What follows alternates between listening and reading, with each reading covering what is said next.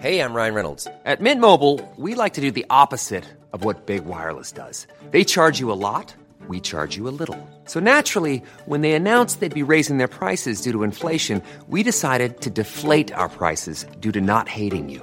That's right. We're cutting the price of Mint Unlimited from $30 a month to just $15 a month. Give it a try at mintmobile.com slash switch. $45 upfront for three months plus taxes and fees. Promo rate for new customers for limited time. Unlimited more than 40 gigabytes per month. Slows. Full terms at mintmobile.com. Eram doze apóstolos. Evangelho de Marcos. Comentário de Mari Persona. Nós vemos aqui uma mudança de nível agora. Jesus começou na sinagoga dos judeus, passou à beira-mar dos povos das nações e agora sobe a um lugar elevado, um monte. Jesus subiu a um monte e chamou a si aqueles que ele quis, os quais vieram para junto dele. Escolheu doze, designando-os como apóstolos, para que estivessem com ele, os enviasse a pregar e tivessem autoridade para expulsar demônios. Estes são os doze que ele escolheu: Simão, a quem deu o nome de Pedro, Tiago, filho de Zebedeu, e João, seu irmão, aos quais deu o nome de Boanerges, que significa filhos do trovão, André, Filipe, Bartolomeu, Mateus, Tomé, Tiago, filho de Alfeu, Tadeu, Simão o Zelote e Judas Iscariotes, que o traiu. Está em Marcos 3, de 13 ao 19. É num plano acima daquele ocupado pelo judaísmo e também acima das gentes, das nações, que Jesus passa a chamar os que irão levar a sua mensagem ao mundo. O critério desse chamado é muito simples, porque ele quis, e não por capacidade ou experiência deles. E o chamado tem um triplo objetivo: para que estivessem com ele, os enviasse a pregar e tivesse autoridade para expulsar demônios.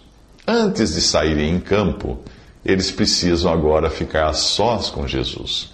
E este é o ponto de partida de qualquer trabalho para o Senhor. A sua atividade principal, a atividade deles, seria a de pregar o Evangelho, mas seriam também revestidos de poder sobrenatural para enfrentar as hostes de demônios que fariam oposição a essa obra. Se você ler a Bíblia toda, vai reparar que quase não ocorrem possessões demoníacas no Antigo Testamento. Já percebeu isso? Todavia, nos evangelhos, elas são uma constante. O Filho do Deus Altíssimo, como os espíritos malignos costumavam chamá-lo, estava no mundo. E Satanás sabia que o relógio estava contra ele. Vieste aqui para nos atormentar antes do devido tempo, reclamam os demônios em Mateus 8, 29. Esse revestimento de poder permitiria também que eles realizassem sinais e milagres, demonstrando que era Deus agindo. Sempre que Deus inaugura uma nova fase, ela é acompanhada de provas visíveis, como se costuma fazer com os fogos de artifício, bandas e bandeiras no lançamento de alguns empreendimentos imobiliários. Mas depois, ao longo da construção, essas provas já não são necessárias. Você irá reparar que é assim no livro de Atos e também nas epístolas. No início da igreja, em Atos 2, uh, ah, aquilo foi acompanhado de curas, milagres, maravilhas que aos poucos foram escasseando, porque Deus não precisava mais provar que aquilo vinha dele. Ao ponto de Paulo deixar Trófimo doente em Mileto sem curá-lo, lá em 2 Timóteo 4,20. E até indicar a Timóteo um remédio caseiro para sua doença do estômago, beber vinho, em 1 Timóteo 5,23. Os momentos que Jesus passa com os doze apóstolos no monte exigem algumas considerações a mais se nós quisermos compreender corretamente a palavra de Deus.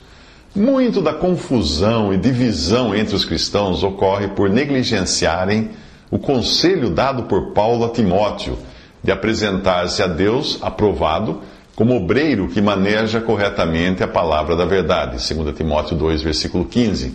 Esse manejar corretamente é dividir cada porção dentro do seu próprio contexto e dentro do seu próprio propósito, e não misturá-las. Jesus escolheu doze, designando-os como apóstolos, para que estivessem com ele, os enviasse a pregar e tivessem autoridade para expulsar demônios. Marcos 13, versículo 14. Adotar literalmente isto para os nossos dias pode nos induzir ao erro. Apesar de ainda valer o princípio de que, antes de dedicar-se à obra do Evangelho, é preciso o crente em Cristo estar com Ele numa posição separada e elevada, como aqui o monte representa aqui, ninguém hoje poderia ter a audácia de denominar-se apóstolo. O dom e a posição foram dados aos doze, dos quais Judas seria substituído mais tarde por Matias, em Atos capítulo 1. E após a fundação da igreja, o Senhor acrescentaria mais um apóstolo e revelaria a ele a verdade do corpo de Cristo, que durante séculos ficara oculta em Deus e da qual os profetas de Israel nada sabiam. Portanto, se hoje você encontrar por aí alguém andando com um crachá de apóstolo, certamente não passará de um impóstolo, que é um apóstolo impostor. Apesar do imenso privilégio dos apóstolos de estarem ali com Jesus na terra, no monte, receberem dele esse mandato e se, serem revestidos por ele de poder sobrenatural para pregar, expulsar demônios e realizar milagres, hoje Cada crente em Jesus, por mais simples que seja, desfruta de um privilégio muito maior. Salvos por Sua graça, nós somos membros do seu corpo, que é a Igreja. E temos habitando em nós o Espírito Santo, que é a garantia, o penhor da nossa herança celestial. Nenhum apóstolo naquele momento, e nenhum santo no Antigo Testamento, e nem mesmo João Batista, podia ser chamado de templo de Deus porque Jesus ainda precisaria morrer, ressuscitar, ser glorificado, para poder só depois enviar o Espírito Santo, que hoje habita nos que são salvos por ele.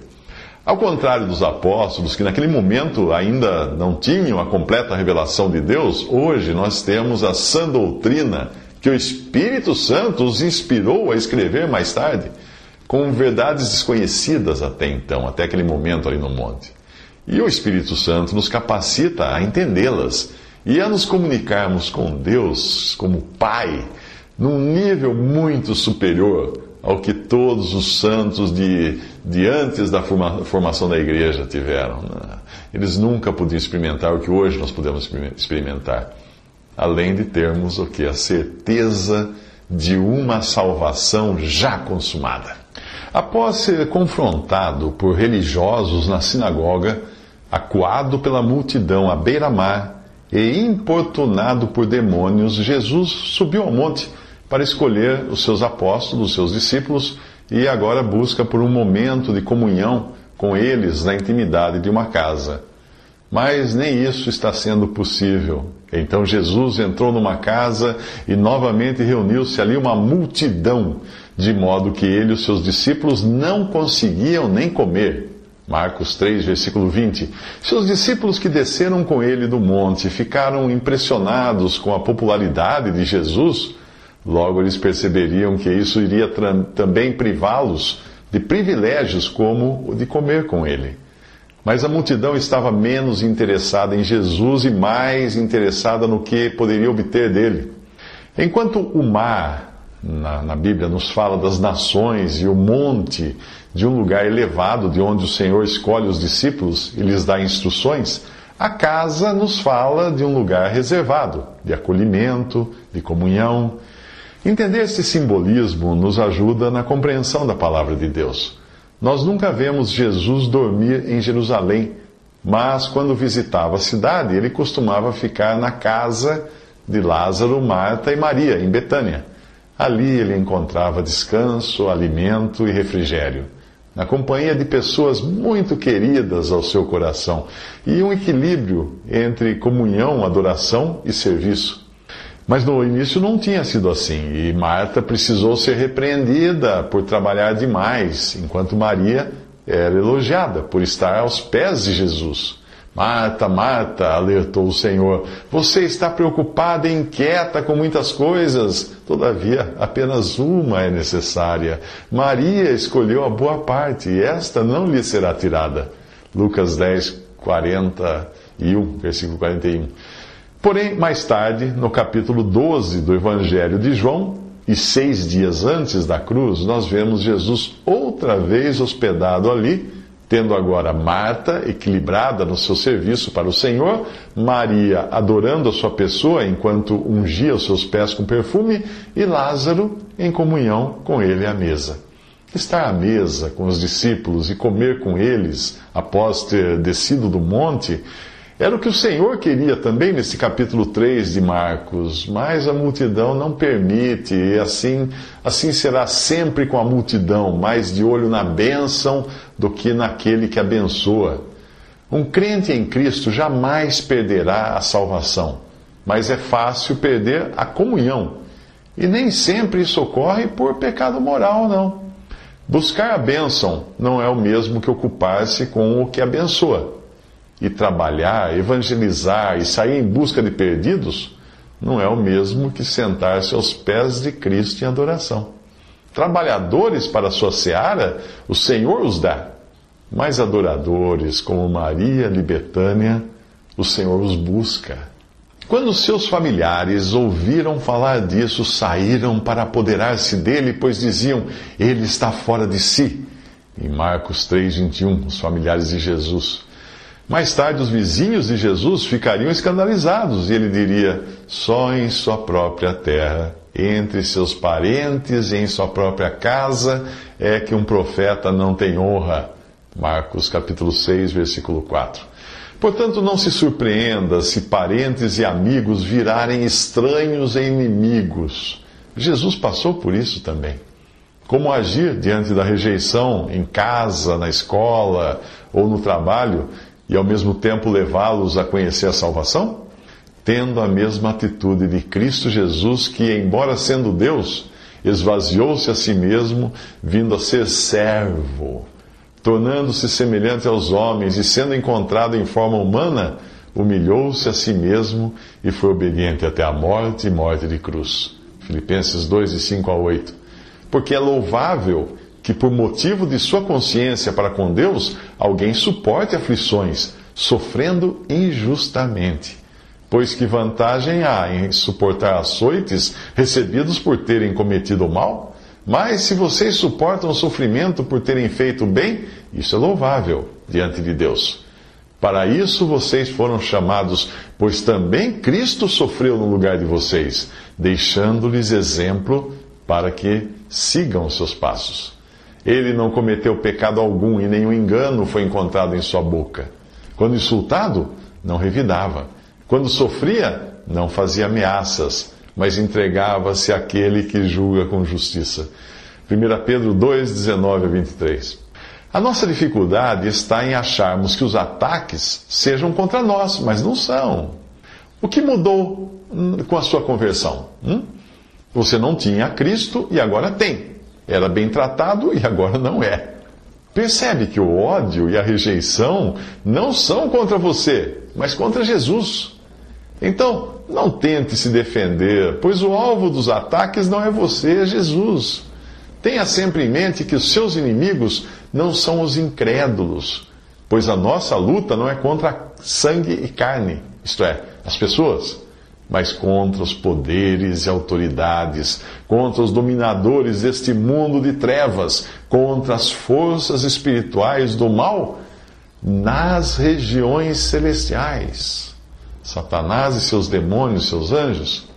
O seu papel é o de interceder por seus opositores, como Paulo intercedeu em favor do rei Agripa, dizendo: Peço a Deus que não apenas tu, mas todos os que hoje me ouvem se tornem como eu, exceto estas algemas. Atos 26, 29. Ou então seja como Estevão, que de joelhos orava pelos que o apedrejavam, dizendo: Senhor, não os consideres culpados desse pecado. Atos 7, 60. Jesus bem avisou: tratarão assim vocês por causa do meu nome. João 15, 21.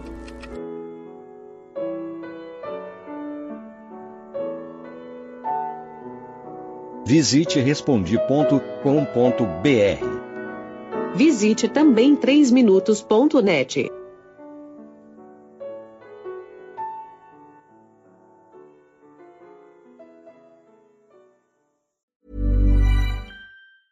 Mom deserves the best, and there's no better place to shop for Mother's Day than Whole Foods Market. They're your destination for unbeatable savings, from premium gifts to show-stopping flowers and irresistible desserts. Start by saving 33% with Prime on all body care and candles. Then get a 15-stem bunch of tulips for just $9.99 each with Prime. Round out Mom's menu with festive rosé, irresistible berry chantilly cake, and more special treats. Come celebrate Mother's Day at Whole Foods Market.